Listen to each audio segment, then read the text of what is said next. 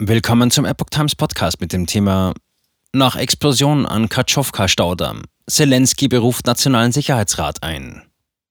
Ein Artikel von Epoch Times vom 6. Juni 2023. Auf seinem Twitter-Account teilt der ukrainische Präsident ein Video, das die Wassermassen zeigt, die durch eine Lücke in dem gesprengten Damm fließen. Die ukrainische und die russische Seite beschuldigen sich gegenseitig.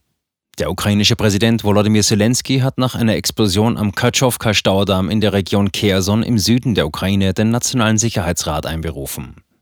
Zitat: Wasserkraftwerk Katschowka, ein weiteres Kriegsverbrechen begangen von russischen Terroristen, schrieb Zelenskys Stabschef Andrei Jamak am Dienstag im Online-Dienst Telegram.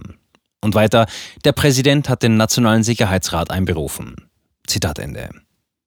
Der Staudamm liegt in dem von Russland kontrollierten Teil von Kherson. Von Moskau eingesetzte Behörden meldeten indes, der Staudamm sei, Zitat, durch mehrere Angriffe der Ukraine teilweise zerstört worden.